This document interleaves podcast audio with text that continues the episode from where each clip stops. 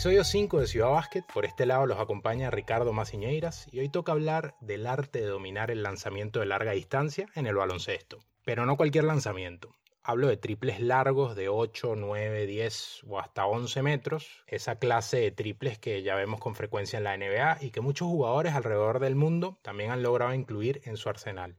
Uno de esos jugadores es Heiler Guillén, quien es mi invitado y se ha hecho una muy buena fama como francotirador. Desde 2011 es parte de la selección de Venezuela, con la que fue campeón de América, campeón suramericano, además de participar en un mundial y unos Juegos Olímpicos. También ha sido campeón de Liga Suramericana y Liga de las Américas con Guaros de Lara y campeón de ligas locales de su país. Saludos Heisler, bienvenido a Ciudad Básquet, ¿cómo estás? Y necesito saber algo. ¿Todavía hay espacio en esa casa para alguna medalla más? Bueno, sí, gracias y siempre hay espacio, siempre hay espacio para eso. Para todas las cosas buenas siempre van a haber espacio. Qué bueno, ¿cómo andas? Bien, gracias a Dios, agradecido contigo por, por este espacio que me das acá para compartir contigo y, y nada, pues, bastante agradecido. Heisler, quiero empezar contándote una anécdota a propósito de que hablaremos del desarrollo de ese triple largo. Recientemente estaba participando en una charla del técnico argentino Nicolás Casalánguida y justo el coach traía tu nombre a la mesa cuando hablaba de marcar a la estrella del equipo rival y hacer jump defensivo. Él te mencionaba por tu capacidad y amplio rango de tiro y del otro lado escuchaban entrenadores y personas de baloncesto. Sin duda te has ganado el respeto y te has hecho una reputación muy importante por tu desempeño internacional. ¿Qué te generan cosas así? Bueno, eh, no, no, no estaba al tanto sobre, sobre esa información. Eh, conozco al coach Casalánguida, eh, he jugado varias veces en contra de él y, nada, siento que, que, es una excelente persona y eh, hemos, hemos charlado en varias ocasiones. Lo enfrenté en México y, y nada, de verdad que, que entrenadores de la talla de él eh, tengan esa opinión sobre mí, de verdad que, que es algo que, que, me motiva demasiado, que me demuestra que estaba haciendo las cosas de la manera correcta y, que me motiva todos los días a mejorar, porque si entrenadores como, como eso se preparan para, para defenderme a mí en, en las competencias en las que nos enfrentamos, eso, eso me exige a mí prepararme aún más cada día. Bueno, Heisler, entremos en materia. Hoy en día es hasta común que un jugador se pueda obsesionar con la idea de dominar un triple efectivo de 8, 9, 10, 11 metros de aro, como decía, por eh, el impacto mediático que tienen tipos como Stephen Curry, Damian Lillard, Trey Young, entre otros. Pero en tu caso particular, ¿recuerdas cómo despertó esa curiosidad por dominar ese triple largo que hoy tienes en tu arsenal? ¿Alguna influencia? ¿De dónde viene? No, yo pienso que, que, desde que yo jugaba en mi adolescencia ya, ya tenía un rango de tiro bastante largo. Siento que fue algo que yo fui desarrollando en, en los torneos caimanera, como le decimos aquí en Venezuela, eh, jugando en mi barrio mucho, practicándolo, lanzando de, de, desde muchos lugares de la cancha. Y de verdad que siento que, que tenía ese talento y, y nada, después a nivel profesional obviamente eh, me fui enseriando un poco más y practicándolo de manera más constante de lo que podía hacerlo en la adolescencia. Y, y nada, al saber la necesidad de, de, un jugador como yo que necesita encestar ese triple, porque cuando estuvimos en, con el Che, con el coach eh, en la selección nacional, él siempre me comentaba que, que practicara, que si hacía más tiros de, de, larga distancia, pero que lo, que lo practicara con, con más frecuencia, porque en las competencias internacionales eh, se defiende mejor y iba a tener menos espacio para tirar. Entonces me decía, practica de más lejos, practícalo más, practícalo más. Y, y de, de, verdad, cuando empecé a jugar a nivel internacional con la selección, comencé a ver que era real, que la defensa era mucho más dura, que había menos espacio y tenía que hacerme mi espacio echándome hacia atrás en el step back o, o tomando los tiros con mayor rango y, y, nada, me empezó a funcionar y como te digo, me, me empezó a funcionar y, y lo fui tomando, le fui tomando como con más seriedad. Eh, eh, adaptándolo más a mi, a mi rutina del día a día y, y, bueno, así, así lo he ido perfeccionando y hasta el sol de hoy que, que le tengo mucha confianza a, a mi tiro de, de, más atrás de la línea de, lo, de los 725. Es decir, en pocas palabras, es el Shell que te empuja más hacia ese mundo, ¿no? Sí, o sea, eh, yo lo hacía, de, pero sin, sin ningún tipo de, de orientación. Yo lo hacía porque sentía que tenía ese talento y, y lo hacía, pero ya, ya con el chef fue algo como más serio porque me, decía que, que lo iba a necesitar en mi arsenal, lo iba a necesitar porque la defensa a nivel internacional era mucho más dura, tenía menos espacio y, y, y fue real. Eh, cuando llegamos a las competencias internacionales, de verdad que cerca de la línea de tres siempre había más oposición y, y, siempre un paso atrás, de repente los jugadores dan ese espacio porque no piensan que, que uno puede tomar el tiro desde allí y bueno, empecé a tomarlo y a aceptarlo con más frecuencia hasta el sol de hoy. Vamos a ese momento en el que, como me comentabas, decides incluir el triple largo en tu juego, eh, lo tomas con seriedad, eh, como decías. ¿Qué recuerdas de esas primeras sesiones de práctica? ¿Cómo eran? ¿Cómo era esa rutina? Siempre obviamente empezaba con rutina, eso yo lo hacía prácticamente en, mi, en mis rutinas individuales con, con los asistentes técnicos los equipos en los que estaba. Sí.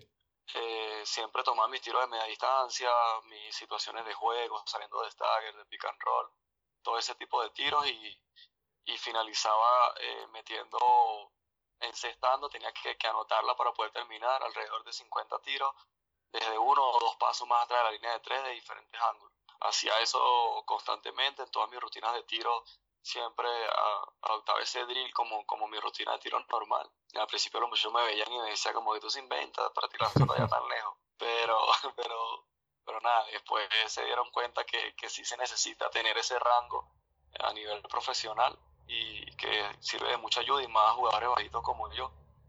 Entonces, nada, así fue, fue creciendo y fui adaptándolo a mi rutina diaria de, de lanzamiento para poder tener confianza después en los partidos con, con, con esa distancia. Y más allá de lo certero, de la efectividad, de eso que comentas, también practicar mucho la rapidez con la que se suelta el tiro, ¿no? Porque cada vez se complica más la defensa.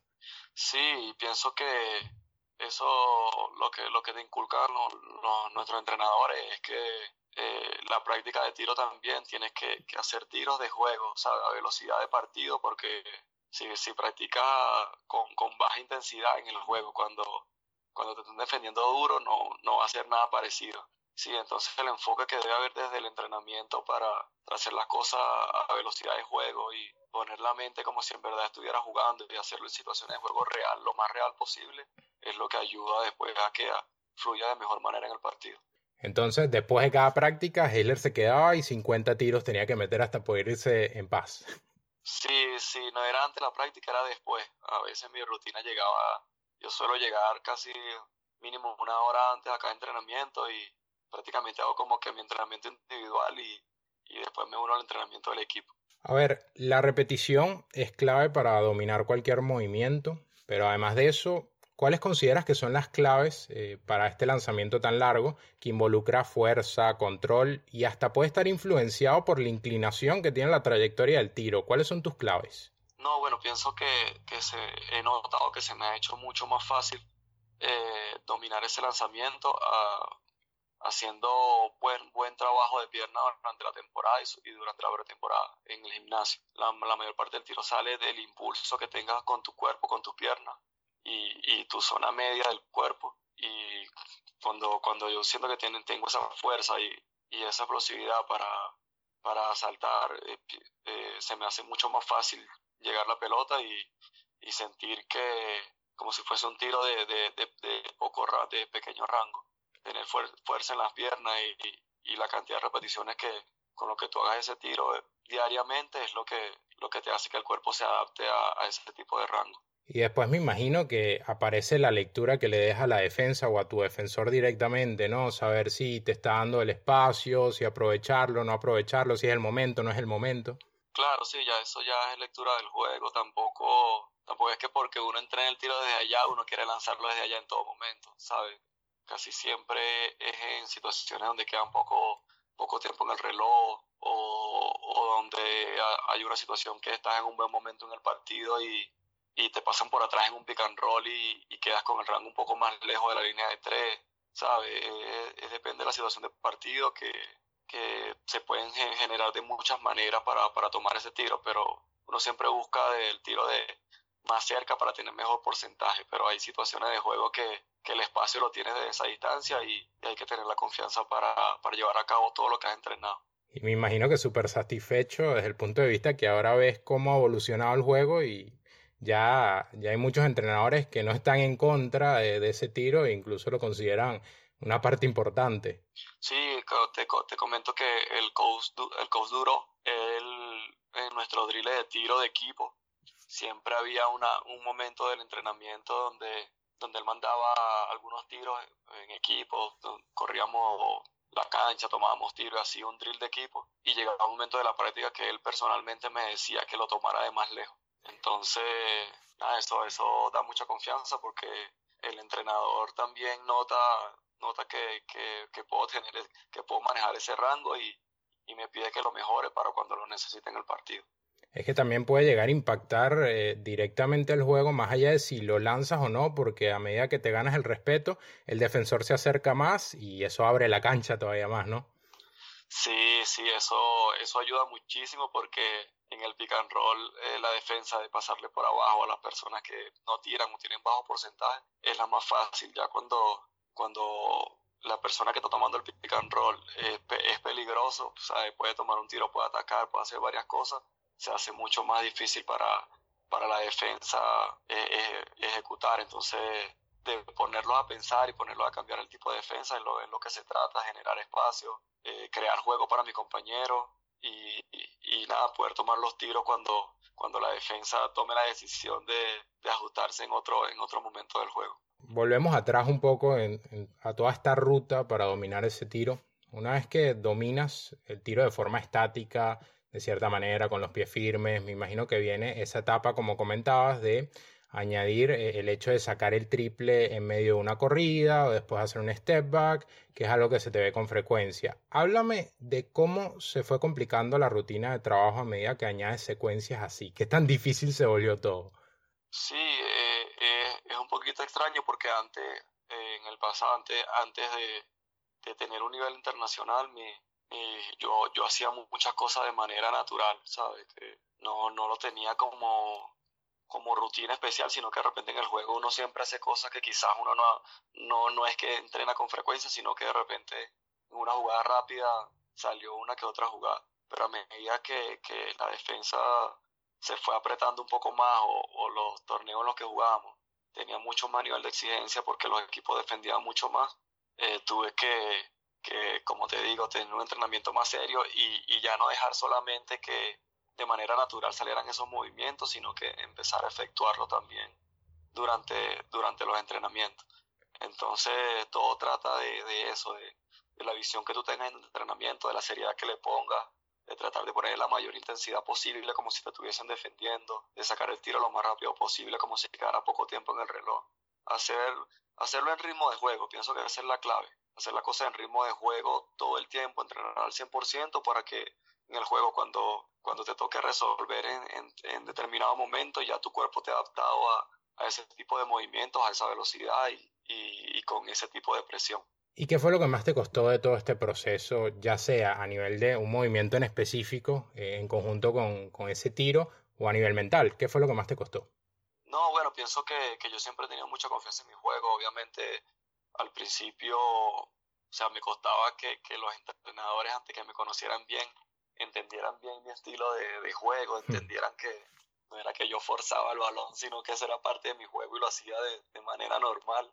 Lo, para lo que mucha gente piensa que de repente no, toma un tiro allá tan lejos forzando, eso no es normal. Yo lo hacía bien porque sí sentía que tenía ese, ese talento, tenía esa, podía, hacerlo y, podía hacerlo de manera efectiva. Pienso que ganarme respeto a los entrenadores fue un poquito lo, más complicado al principio, pero después que, que, te ganas un respeto por parte de ellos y, y, llegamos como un acuerdo que en saber uno como jugador también darle confianza al entrenador que uno no va a utilizar ese, ese tiro para forzar tiros, sino sino en momentos determinados del partido cuando lo necesita y eso fue un poco lo más, como que lo más complicado, pero ya a esta altura de mi carrera pienso que, que ya la manejamos muy bien.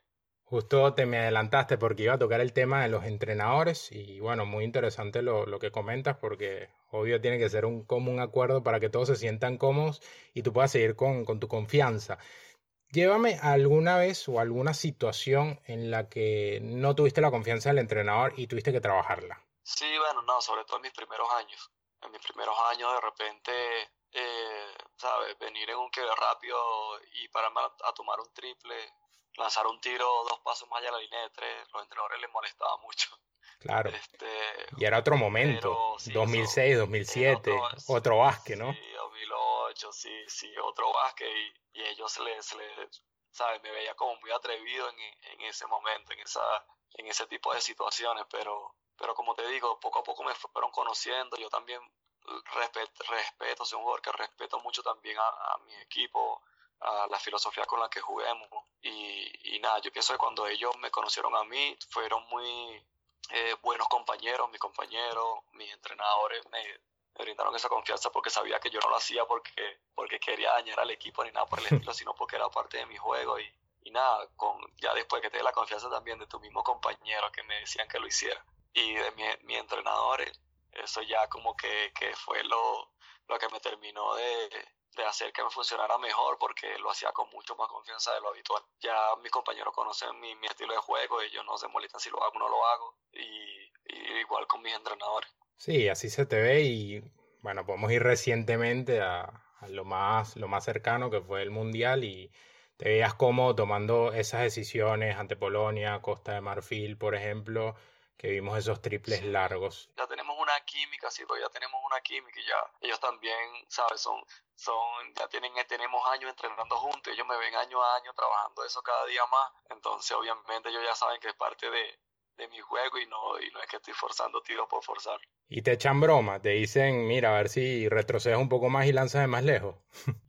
sí, me echan broma de vez en cuando, pero como ya como te digo, ya ellos están acostumbrados y, y, me ven todos los días entrenando y haciéndolo, o sea que no es, no es nada nuevo ni nada que yo estoy inventando, sino, o suerte, como dicen algunas personas, mete un tiro allá, tiene suerte, no, eso es algo que, que mis compañeros y mis entrenadores me han visto trabajando y mis entrenadores cuando, no, cuando me ven que no lo hago, ellos mismos me dicen, échate hacia atrás, échate hacia atrás, lanza de más lejos ahora, como, como para, para seguirlo mejorando y, y mantener eso. A ver, suerte si fuese uno, pero hay una larga lista de, de, alternativas para mostrar, ¿no? Sí, sí, creo que sí.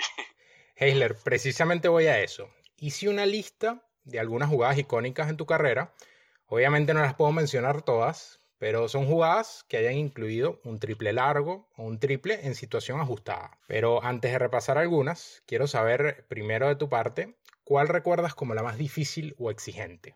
Pienso, bueno, no, eh, una de las que la gente más recuerda, un strike back que hice en, en, el torneo de México 2015 contra Canadá. Sí. Pienso que esa fue la más difícil porque, porque tenía como, creo que el defensa era Olin, que era un jugador muy alto, quedaba muy pocos segundos en el control de 24 la situación del partido. Estábamos abajo en el marcador y, y siento que esa es una de las jugadas más difíciles porque teníamos el marcador en contra, el tiempo en contra, entonces y el tiro era con mucha dificultad. Siento que ese es uno de, de, los, de los tiros más difíciles. Y obviamente algunos tiros que, que fueron de, de, media cancha en últimos segundos.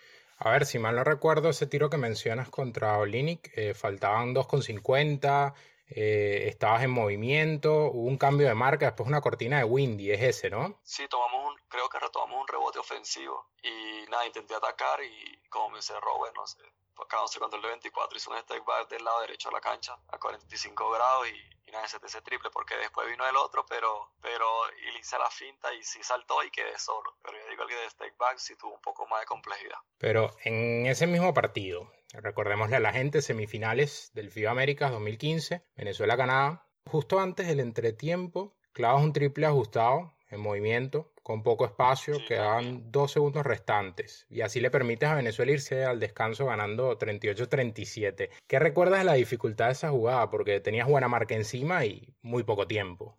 Sí, creo que fue después de un saque. Sí. eh, y como te digo, nada, yo mi, mi jump shot no está, no, no, no suelo saltar tanto para mis tiros, pero para ese tipo de tiros sí llevo bastante impulso. Debo llevar bastante velocidad y, y siento que ataqué por el lado derecho con, con mucha velocidad y eso me ayudó a tomar ese impulso para, para, para tomar el tiro. Pero como te digo, son cosas que quedan con memoria muscular porque son, son tiros que si se hace con frecuencia en los entrenamientos, después en el juego fluyen de, ¿sabes? Se ven de manera fluida y por eso es que hay gente que dice que de repente fue suerte. Último cuarto en la Copa Intercontinental 2016 con Waros ante Fraport Skyliners en Alemania. Largo triple, restando 49 segundos eh, por el centro. Vuelves a aprovechar una cortina de Windy, se vuelve frecuente, y tu rival cambia de marca. Quedas contra uno de los grandes del equipo rival. ¿Qué recuerdas de ese momento sí. y de lo que se había planteado? No, ese momento lo recuerdo, lo recuerdo fijamente porque me acuerdo que no me equivoco íbamos ganando por un solo punto y necesitábamos anotar en esa ofensiva. Eh, en los partidos obviamente tenemos muchas, muchos planes tácticos en equipo y de repente pedimos jugadas que, que de repente por buena defensa o buen scouting del otro equipo no se dan las jugadas y ahí es donde toca improvisar un poco. Y recuerdo yo que, que nada, finalizando eh, los segundos de esa jugada, eh, un pick and roll y, hubo el cambio de marca, pero no, eh, no, no pude hacer el pase a Windy en ese momento y, y, eché para atrás porque ya, o sea, quedaban pocos segundos, ya no podía estar pasando mucho, sino que tenía que buscar la ventaja que tenía Windy con el jugador más pequeño o la mía con el jugador vivo de ellos, misma, como le decimos en el baloncesto. Entonces me eché para atrás. Eh, mi primera opción era, mis opciones cuando estoy jugando con un uno para uno, para uno eh, si el, el jugador se me echa hacia atrás, tomar el tiro. Y si, si trata de, de presionarme, escaparme con velocidad. Y siento que el jugador me dio mucho espacio y quedaba muy pocos segundos, como si se atacaba el aro, creo que, que podía forzar el balón. Y como tenía un espacio para sacar un tiro cómodo, lo, lo tomé. Me imagino que, pienso que él no se imaginó que iba a tomar el tiro porque estaba un poco más lejos de la línea de tres, pero yo sí sabía que podía tomar el tiro con, con perfección en, desde ese rango y nada, lo hice con toda la confianza del mundo, gracias a Dios. Entró ese triple que, que prácticamente sentenció el partido, porque muchas veces me ha tocado hacer ese tipo de jugadas y, no tengo el mismo éxito, pero gracias a Dios ha llegado de manera oportuna en muchos momentos también. Pienso que, que lo peor que puede hacer un jugador cuando falla en ese tipo de momentos, ¿sabes? Eh, es no seguirlo intentando. Claro. Y perder la confianza. Pienso que no, cuando, cuando me ha tocado fallar y perder partido, entreno, entreno mucho más, pero para poderlo seguir intentando muchas veces, porque todos los jugadores a todos en todos los niveles les sucede, todos fallan. en el béisbol fallan, en el, en el fútbol fallan también, ¿sabes? Todo no es acierto. Pero hay que hacer la cosa con la misma confianza y trabajar duro todos los días para, para seguir intentando lo que, que es lo que a mí me gusta. Seguimos con otra situación, Heisler. Finales de conferencia de la LPB 2017. Era el tercer partido y jugabas con Guaros ante Cocodrilos de Caracas. Se complicó Nate Robinson, choca contra la defensa, logras tomar un balón medio dividido, te vas hacia el centro rápidamente, tienes dos defensores cerca, uno más cerca que el otro, y decides dar el step back muy ajustado y sacar el triple. Parece una reacción totalmente instintiva. Sí, sí, también lo recuerdo perfectamente. Me recuerdo que en ese partido eh, pedimos timeout y teníamos la última ofensiva. Sí. Eh, Ney era nuestro jugador más desequilibrante en ese momento. La, la jugada era totalmente para Ney Robinson. Claro. Eh, tenía que jugar una jugada de pick and roll con Betelmi. Pero él mismo le dijo a Betelmi que se quitara porque quería ir en uno para uno. Y yo estaba abierto a 45 grados para si se cerraban yo tener una acción de tiro. Lamentablemente por, por Ney él se le, se le escapa el balón y la, la, la tomé yo nada, quedando pocos segundos, busqué de atacar como para hacer mi finta y crearme un poco de espacio solamente para, para sacar el tiro porque era lo que necesitaba en ese momento. Sacarme el defensa de encima y, y poder tomar, sacar el tiro rápidamente y gracias a Dios lo logré y, y ese tiro también. Y mataste el juego. Sí, ese día ganamos el último segundo.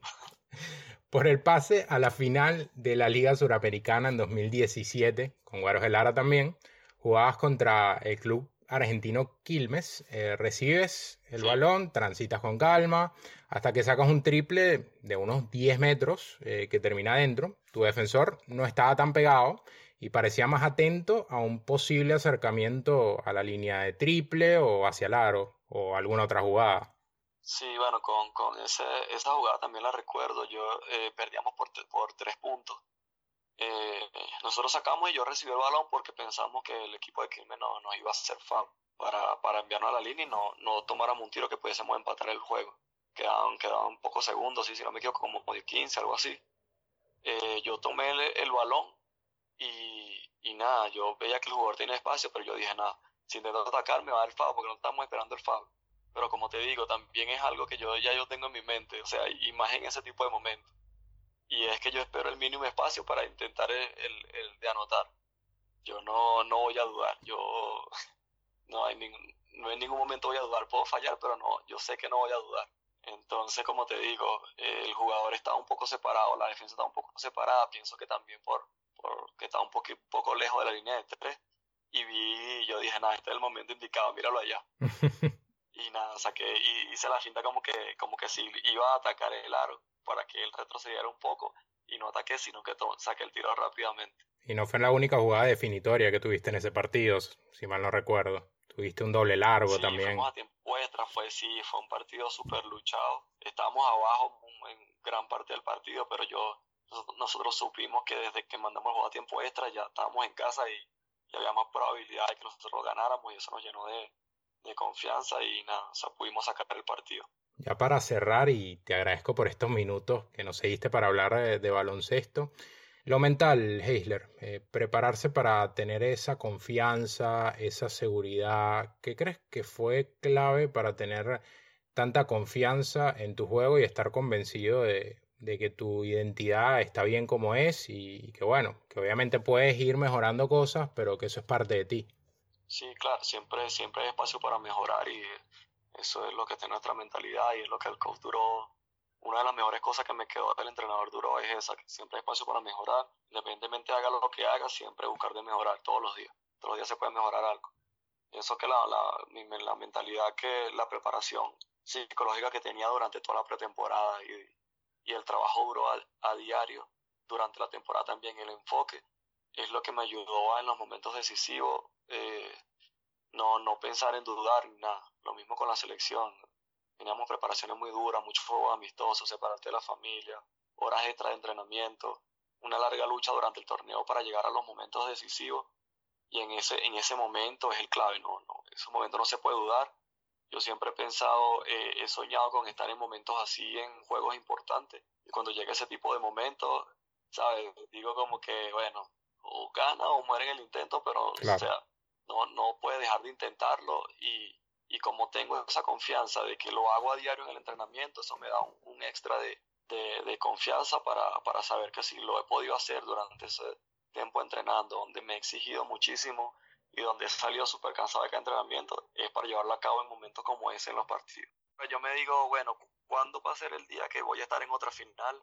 o en, en, otro momento en que el juego esté por dos puntos, quedando 15 segundos y yo con la pelota en la mano, o en un, para, para jugarme un pase otra vez a una Olimpiada, a un Mundial, o, entonces uno lo que tiene que pensar en eso, porque es preferible lanzar y fallar que después decir, no, no lo intenté y ya no sé si tengo otra oportunidad. Entonces, vení con la confianza de que lo, lo haces bien en los entrenamientos y que en esos momentos tienes que tener con mucha confianza en, todo el trabajo y todo el esfuerzo que has hecho durante un largo tiempo.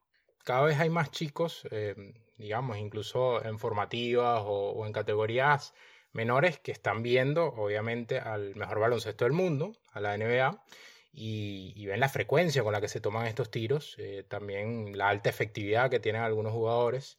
¿Qué consejo le darías, le darías a estos jugadores? Em, porque hay un debate de que en qué momento se debería empezar a dejar que, el jugador tome esta clase de tiros o empiece a practicar esta clase de tiros. ¿Qué consejo le darías a un jugador que, por ejemplo, te ve o ve a cualquier jugador de la NBA y dice, yo quiero eso, pero bueno, todavía está muy chico? Claro, nada, eh, bueno, para los jóvenes que es difícil desde muy pequeño tratar de copiar cosas de la NBA porque son jugadores súper desarrollados ya y que para llegar al nivel donde están pasaron por un largo proceso de mucha competencia, muchos entrenamientos. Entonces el consejo que le puedo dar a, los jóvenes que, que, se están guiando por, por, ese baloncesto, por el mejor baloncesto del mundo y todos esos jugadores tan espectaculares, es que si quieren llegar a hacer cosas parecidas a lo que hacen ellos, tienen que entrenar y esforzarse el doble de lo que, se, lo que entrena un jugador como es. Porque ellos no hacen eso solo por talento, sino porque lo trabajan más que cualquier persona en el mundo. Entonces, que nada, yo, yo creo en el básquet moderno también. Yo siento que, que los entrenadores van a tener que, que abrir un poco su mente también ese tipo de cosas, también desde las categorías menores, pero siempre y cuando venga con una base de entrenamiento y que tú demuestres en el entrenamiento que puedes hacerlo en el partido después que, después que tú demuestras en el entrenamiento que puedes hacer ese tipo de tiro y que tienes ese rango y que lo estás trabajando y ya lo estás anotando con, con alto porcentaje en el entrenamiento, ya el, entrenador obviamente te va a dar esa confianza en el partido de que lo haga. Pero si no lo entrenas nunca y llegas y quieres lanzar casi a la media cancha, el entrenador piensa que estás loco. Entonces que hay que tener cuidado con eso y, y nada, si, si quieres desarrollar cosas en, en, en su juego personal, tienen que entrenarlo muchísimo y demostrar primero que, que lo están trabajando y, y que ya son capaces de hacer cosas como esa. Bueno, lo escuchan de una voz autorizada, más que autorizada para esta clase de situaciones. Te agradezco un montón por haberte tomado este tiempo para abordar este tema tan interesante y, tan actual que estamos viendo en el baloncesto, Heiler. Eh, de verdad que muchísimas gracias. Vale, agradecido contigo y espero a las personas que escuchen en este programa les haya, les haya gustado y, les sirva, de, sirva para, para, sus cosas. Y la verdad agradecido contigo por, por darme la oportunidad de hablar de baloncesto, que es lo que queremos. Así es, escuchaban la palabra de Heisler Guillén, quien además de todo lo que dije que había logrado, parte de ese quinteto estelar o, quinteto ideal del torneo FIBA Américas 2015, donde Venezuela fue campeón y clasificó a los Juegos Olímpicos de Río 2016. Esto fue Ciudad Básquet.